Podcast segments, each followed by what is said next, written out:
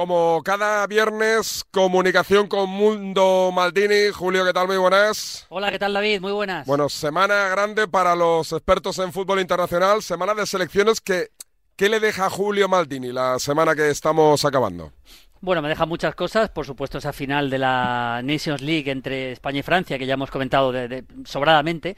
Eh, hablando un poco del, para el Mundial, me deja la clasificación de Dinamarca. Creo que, creo que es muy interesante lo que está haciendo la selección danesa, con un fútbol muy atractivo. Ya clasificación para el Mundial ya definitiva, después de ganar 1-0 con ese gol de Maele del, lateral a, Austria. Un equipo que juega un fútbol, un fútbol muy bonito de ver. Un fútbol directo, un fútbol atrevido, un fútbol atractivo, que está jugando a veces con tres centrales, pero llegando muy arriba con los carrileros. Vas, por ejemplo, el partido, el partido anterior lo jugó en esa posición y, luego pues arriba, a pesar de la baja de Braithwaite, delanteros sin ser de la máxima élite europea, delanteros que funcionan muy bien por, el sentido colectivo del equipo, como Josef Poulsen o como, o como Damsgaard, que es un jugador que me gusta mucho. Ya hizo una buena Eurocopa Dinamarca, hizo una muy buena Eurocopa Dinamarca y al final yo creo que, me parece muy interesante que sea junto con Alemania, después de ganar en Macedonia, la primera selección clasificada en el, en el campo para el Mundial, porque Qatar ya está, lógicamente. También me quedo con el hat-trick de Cristiano Ronaldo contra Luxemburgo, que era un partido lógicamente bastante cómodo, pero bueno, que ha engordado mucho más las cifras. Ese empate a uno de Inglaterra con Hungría, bastante sorprendente la selección húngara.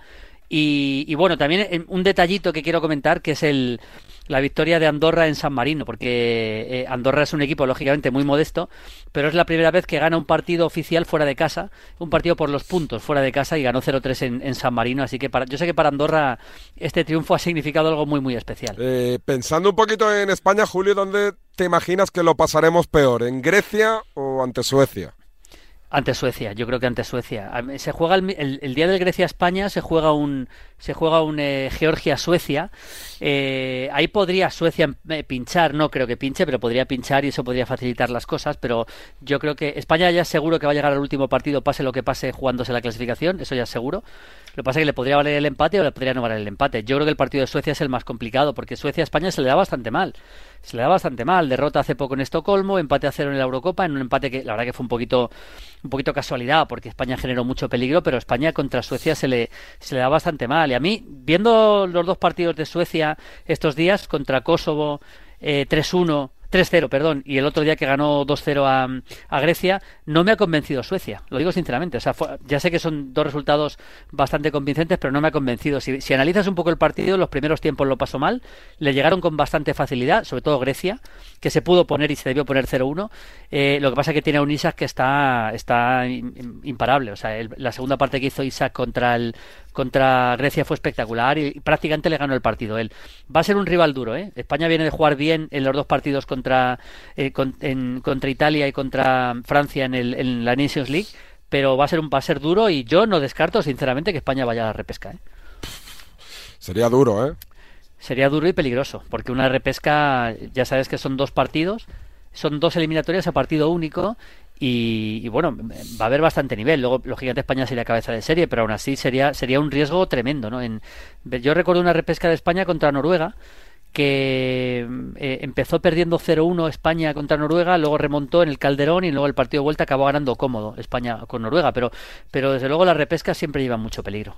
Eh, ya tenemos a la vuelta de la esquina el debate, Julio, del balón de oro. ¿Tú lo tienes claro, más o menos? Eh, no, no quién crees que va a ganar. ¿Tú a quién se lo darías si dependiese de ti? Yo se lo daría a Lewandowski si dependiese de mí. A mí me parece que es el que más méritos ha hecho en el año en todo el año es el que yo creo que Lewandowski tiene bastantes opciones yo creo que va a ganar Messi ¿eh? ya lo digo pero Lewandowski tiene bastantes opciones igual que Benzema porque porque al final eh, primero la sensación de que la temporada pasada era suyo y no y no lo pudo ganar por el tema de la pandemia eso eso influye también era absolutamente suyo era suyo seguro yo creo que eso influye también en las votaciones ¿eh? en, esto lo votan 180 corresponsales es una votación muy digamos muy diversificada ¿Tú crees que el de las Islas Fiji se acuerda de que el año pasado Lewandowski lo merecía? es más, yo, creo que eh, se acuerda mucho más de eso que de los goles que ha metido este año, porque a lo mejor el de las Islas Fiji no ha visto no ha visto la Bundesliga habitualmente, pero sí sabe perfectamente que Lewandowski debió ganar la temporada pasada, el año pasado.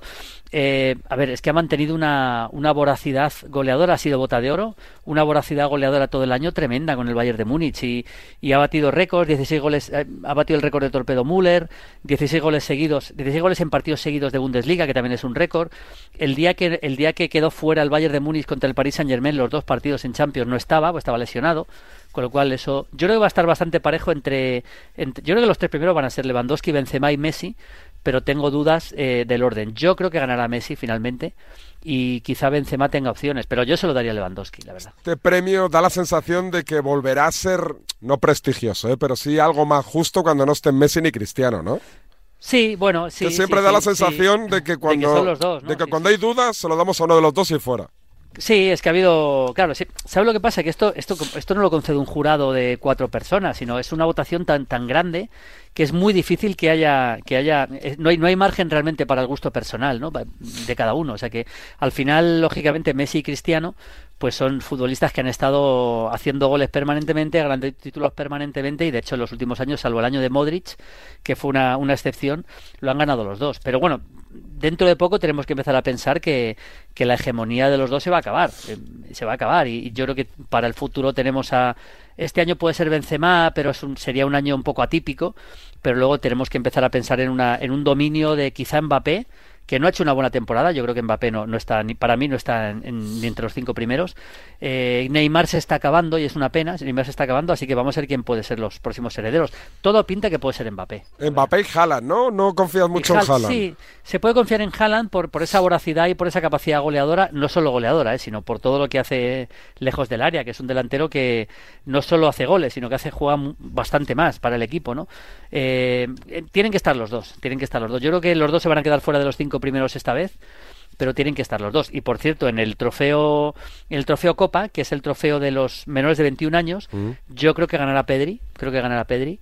Eh, me parece que es el. De hecho, es el único nominado de los 10 del Trofeo Copa, el único nominado al Balón de Oro, con lo cual parece claro que Pedri es el, el, que más peso tiene, ¿no? Y yo creo que ganará Pedri porque por lo que está haciendo en un equipo con los problemas que tiene el Barça. Y luego en el Trofeo Yassin, que son los 10 mejores porteros del 2021, ahí tengo bastantes dudas tiene que estar entre Donnarumma, Courtois y Oblak. Yo se lo daría a Oblak, pero creo que va a ganar Donnarumma, porque ser elegido mejor jugador de la Eurocopa, claro. campeón de la Eurocopa con Italia, mm, yo creo que y luego fichando por el Paris Saint Germain, que eso también influye, porque al final es una revista francesa, son corresponsales de la revista francesa los que votan. Con lo cual, en caso de duda, pues, pues tiramos para casa un poco, ¿no? Así que yo creo que Donnarumma ganará en... Y esa es una de las razones por las que creo que puede ganar Messi en el, en el Balón de Oro absoluto. Y en el tema del entrenador, ¿para ti quién ha sido el mejor del año, del año anterior? Uf, eso es más complicado, ¿eh? Hombre... Eh... Está muy diversificado, ¿no? Tú, Está muy diversificado. es que, sí, a mí yo creo que Mancini tiene muchas opciones de ganarlo por lo que ha hecho... Porque cuando hay un gran, un gran título de, de selecciones eh, creo que Mancini ha conseguido mantener esa racha invicta de tantos partidos que le rompió España, de 36 partidos, ganó la Eurocopa. Es verdad que muchos partidos lo ganó por lo justo, de hecho ganó la prórroga contra Austria y por penaltis, eh, semifinales y final, en este fútbol de hoy en día que cada vez está mucho más igualado, porque eso es una realidad. Pero yo creo que tiene que estar entre... Yo creo que tiene que estar entre Roberto Mancini y, y Tomás Tuchel. Eh, ojo también lo que ha hecho Tomás Tuchel con el Chelsea. ¿eh? Buen técnico, ¿eh? Bueno, muy bueno. Y sobre todo... La, ¿Y por qué se lo cargaron en París? Pues eh, yo creo que se lo cargaron seguramente los jugadores, ¿eh? porque yo creo que el Tomás Tuchel es un técnico de cambiar mucho de posición a los jugadores, les volvía un poco locos. ¿eh? Si analizas la, época del Paris Saint Germain de Tuchel, eh, cambiaba el sistema permanentemente, cambiaba los jugadores de posición permanentemente, yo creo que eso al final les, les eh, lo, acabaron acusando. Pero lo que ha hecho con el Chelsea, o sea, cogió un Chelsea que no jugaba nada bien con, con, con Lampard le ha dado vuelta, ha, conseguido hacer un equipo al que es dificilísimo hacer un gol, con lo cual es dificilísimo ganarle. Ha ganado la Champions, va a competir este año por la Premier y yo creo que entre Tuchel y Mancini, no creo que haya un tercero, aunque el mejor entrenador me parece Guardiola, eso lo he, dicho muchas veces. A la Porta le encanta Tuchel, pero sabe que es casi imposible sacarlo de, mm, de Londres. Eh, te iba a preguntar, eh, eh, en el tema de la Liga de Campeones, se nos vienen unos partidos importantes. Eh, ¿Cómo lo ves? Porque yo al Barça lo veo eliminado. Bueno, yo creo que el Barça debería ganar al Dinamo de Kiev. Yo todavía no lo veo eliminado. ¿eh? Si el Barça gana los, los dos partidos que ¿Son muy malos o no este no, Hombre, malos no. pues entonces ganan ellos. No hay ningún equipo que juegue la Champions que sean malos como tal, como concepto, ¿no? Pero, pero el Barça tiene, tiene que superar este partido. O sea, yo los dos partidos del Dinamo de Kiev hasta ahora han tenido algunas carencias defensivas evidentes y yo creo que el Barça este partido no se le puede escapar, no se le debe escapar. Y si el Barça gana los seis puntos contra el Dinamo de Kiev, todavía tiene bastantes opciones de meterse como segundo. ¿eh? Teniendo en cuenta si el Bayern lo gana todo o prácticamente todo, va a ser muy importante el, el partido que se juega también el Benfica-Bayern en Lisboa. Ese partido es clave porque es el partido en el que el Benfica podría rascar algún punto, con el Bayern ya con seis puntos, y si el Benfica, el Benfica rasca algún punto en ese partido en casa, aunque sea un empate, ya al Barça le complica bastante más. Pero bueno, yo al Barça le veo todavía con opciones. Eh, el Madrid va a sufrir en Ucrania, estoy convencido que va a sufrir en Ucrania. El, el, el, el Shakhtar es un equipo que aunque no está haciendo buenos resultados, el otro día empató eh, eh, contra el Inter, no está haciendo buenos resultados, es un equipo que te quita la pelota y te domina, porque lo hace habitualmente. Yo, yo no me olvido el baño que le pegó en el partido de ida de la previa, que jugó contra el Mónaco, le pegó un baño en la ida espectacular en Mónaco, ganó 0-1 y luego en la vuelta al baño se lo pegó el se lo pegó el Mónaco, por cierto, pero como tengan su día, te quiten la pelota, empiecen a combinar, es un equipo y al Madrid es un equipo que le cuesta mucho recuperar la pelota, ¿eh? le cuesta muchísimo recuperar la pelota, con lo cual creo que el Madrid va a sufrir en en Kiev, que se juega en Kiev ese partido. Y luego, bueno, voy a comentar, por cierto, lo comento, en, Movistar voy a comentar el Atlético Madrid-Liverpool. Buen partido, ¿eh? Buen partido. Y luego el Barça Dinamo de Kiev. ¿El Liverpool está también como en las últimas temporadas o no tanto? Sí, no, está bien, está bien. Es un equipo que sigue jugando a un ritmo muy alto. Los laterales, es verdad que Arnold se está recuperando. Los laterales llegan permanentemente al ataque. Está jugando Milner de lateral algunos partidos. Está muy bien Salah. Eh, Firmino ha, perdido el puesto incluso. Lo que conocíamos aquel tridente Mané, Firmino, Salah, está empezando a ser un, un Mané, Salah, eh, Diego Jota, que está jugando muy bien. Pero nada, el equipo está mantiene el ritmo habitual y yo creo que va a ser un rival durísimo para el Atlético de Madrid, durísimo. Lo que pasa es que el Atlético de Madrid, como ganó en Milán, pues lo tiene. Yo creo que yo firmaría un empate, sinceramente, en los dos partidos con el Liverpool y ya el Atlético prácticamente estaría muy cerca de clasificarse, aunque sigue siendo un grupo bastante duro y el Milán todavía le doy opciones. ¿eh? Y, luego tenemos el Sevilla que viaja a Lille.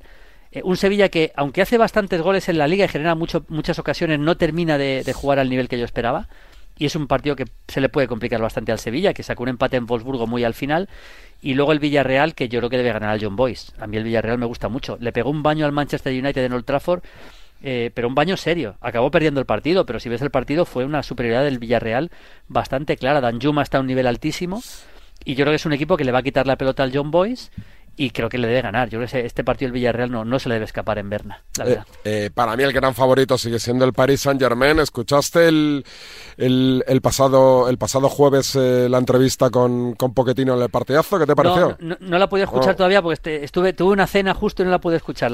quiero escuchar ¿Pero qué te parece Poquetino? Te, a, mí me enamora como persona, como, como discurso, eh, como educación. como, pero, no, pero no sé si es el entrenador idóneo para ese tipo de equipos con tantas estrellas. Hombre, ese tipo de equipo que anda estas estrellas suele, suele ser difícil para cualquier entrenador. Ya Pochettino le conocí, mira, te voy a contar la anécdota. Eh, yo, yo, me llevo muy bien con Javier Ascargorta, ¿no? Ahora está en Bolivia, pero cuando vivía en Barcelona me dice, oye, vente un día a Barcelona que un amigo mío te quiere conocer y tal. Y nos fuimos a comer y era, y era Poquetino, y comimos los tres. Eh, eh, era, entonces estaba entrenando, yo creo que no sé si en el español o en juveniles o a, Creo que a las chicas. Se, sacó el título de entrenador con las prácticas con las chicas pues del estaba con las chicas. Y tuvimos una comida maravillosa un restaurante japonés, nunca me olvido, una comida maravillosa hablando de fútbol, de todo, tal, de la vida, de todo, y, me cayó de maravilla. Y luego, una vez que coincido con él, siempre recordamos aquella comida, me cayó fantástico. Me parece un entrenador muy bueno, de verdad, muy bueno. Además, yo creo que creo que, que merece estar donde está, sinceramente. Después del trabajo que hizo, por ejemplo, en el Tottenham, merece estar donde está. Hombre, fue un hito llegar a la final de la Champions con ese equipo que no estaba mal, pero vamos. No, no, es verdad que tuvo cierta suerte en algunos momentos. Aquí el gol de, de Lucas Moura en el último minuto contra el Ajax y, y, luego, sobre todo, el partido de cuartos contra, el City. Contra el City, que un gol anulado por milímetros al mm. City. Pero bueno, también en el fútbol, el fútbol es un juego de momentos, David. Yo siempre lo digo, es un juego de momentos y al final. Eh, estar en el momento justo, acertar en el momento justo o que no acierte el rival, un, un, un detalle arbitral, un milímetro te puede dar, te puede, puede hacer que pases de la gloria de la, fíjate, dice Larry García, ¿no? Mm. Que si no hubiera rozado esa pelota, pues España a lo mejor hubiera, era campeona de la Nations League ahora mismo, ¿no? Eh, pero bueno, que me parece un gran entrenador y yo creo que todo lo que está haciendo es, es, más que merecido Poquetino. Sí, decía el otro día, le decía Juanma, ¿no? Eh, la Liga de Campeones para nosotros no es una obligación, es una, un sueño y una ilusión. Sí, que le pregunten a Tuchel, ¿no? O sea, si no la ganan, salta por los aires. Claro, claro, claro, claro. Yo creo que el Paris Saint Germain con ese... Es, a veces un poco injusto que, que, te que tengas una obligación de ganar la Champions, porque es un torneo que, que es muy traicionero y que hay mucho nivel y tienes un mal día y te vas a la calle, pero también hay que reconocer que cuando fichas a Messi, tienes a Neymar, tienes a Mbappé, tienes a Di María, tienes a el equipo que tienes, la exigencia tiene que ser máxima. Entonces, si no gana la Champions, lógicamente será una decepción, no un fracaso, ¿eh? un fracaso sería caer en la primera fase, eso sería un fracaso, pero perder la final o llegar a semifinales y perder contra uno de los tres cuatro grandes equipos de Europa no lo veo un fracaso, pero sí una decepción. Eh, me preguntan por, por Twitter que si haces colección de camisetas de equipos de fútbol y selecciones. No, no, no hago. Tengo alguna. No, no hago, no hago. Un día tenemos que hablar del museo. Eh, que te, que sí, es verdad. Eso, eso va a ser, pero no son mías, son, son de otro coleccionista. Pero no, no. Tengo alguna que me han ido regalando, pero la verdad que tengo muy pocas. Tengo una que me regaló Ildefons Lima, el capitán de Andorra. ¿Sí? en, que se la dio Mbappé en el partido, se la cambió con Mbappé, o sea, no, no la de Mbappé, sino la suya. Eh, tenía dos y me dice, una la tiene Mbappé y otra la tienes tú. Y luego tengo alguna así muy, muy friki, una que me dio Rui, el capitán de Guinea Ecuatorial, que me la prometió si ganaban un partido contra Congo, ganaron y me la mandó.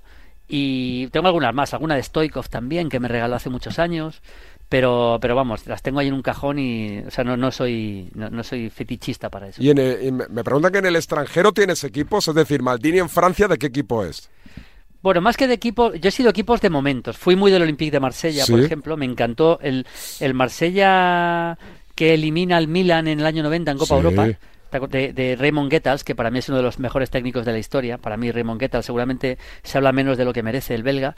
Eh, aquel equipo era una maravilla, un equipo que, digamos, hay una cosa histórica que es interesante comentar, David, y es que en, eh, se hablaba mucho en aquella eliminatoria, porque, porque mm, eh, era Saki el técnico del, del Milan, se hablaba mucho de que, de que mm, aquel día el, el discípulo ganó al maestro.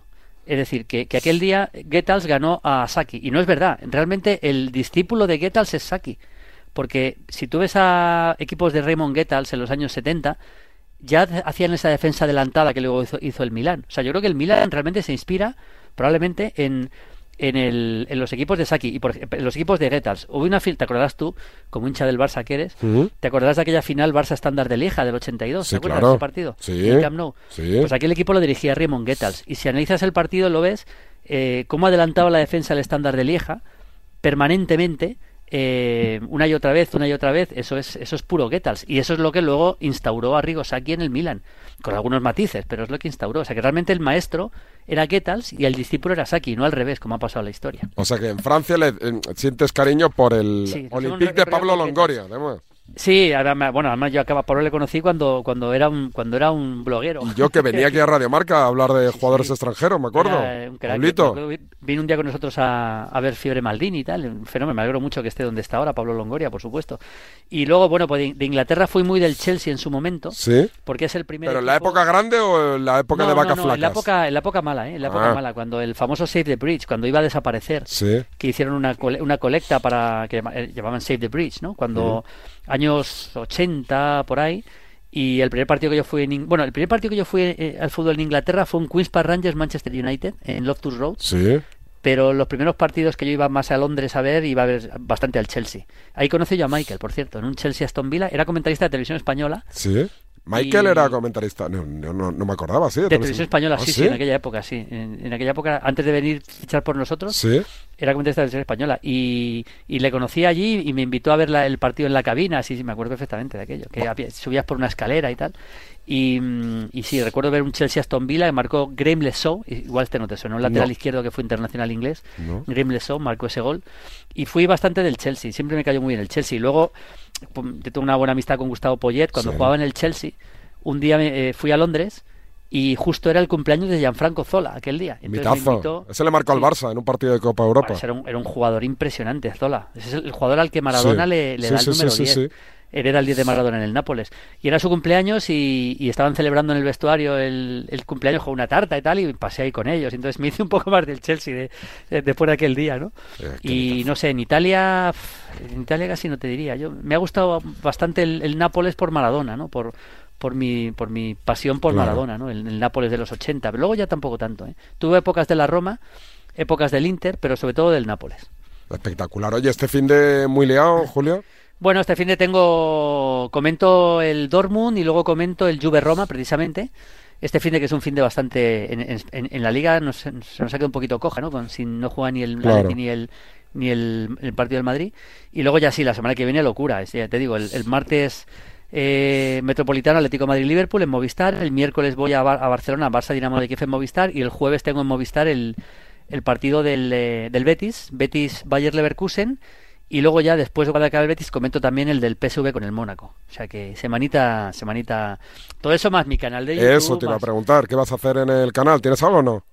Bueno, estos días tengo bastantes cosas. ¿eh? Tengo, eh, bueno, aparte de todo lo que pasa el fin de semana, de los vídeos habituales, voy a hacer de aquí al domingo o de aquí al sábado voy a hacer, eh, es decir, hoy mañana, voy a hacer una serie de vídeos eh, analizando un poco cómo está la liga desde el punto de vista de la estadística, que me gusta mucho. O sea, quién, voy a hacer, voy a hacer un vídeo de quiénes son los jugadores que más tiran a puerta, de los equipos que más tiran a puerta, de los equipos que más balones recuperan. Eso me gusta bastante para meternos un poquito en el ambiente de la liga. Y luego, pues, eh, pues no, ya haremos todos los vídeos habituales del fin de semana y luego de la Champions, mucho, mucha Champions y mucha Europa League en, entre semana. Pues aquí te esperamos el próximo viernes. Un abrazo, cuídate Julio. Muy bien, David, un abrazo, hasta luego, chao. Mundo Maldini, cada viernes aquí en Radio Marca en Despierta San Francisco. Venga, seguimos.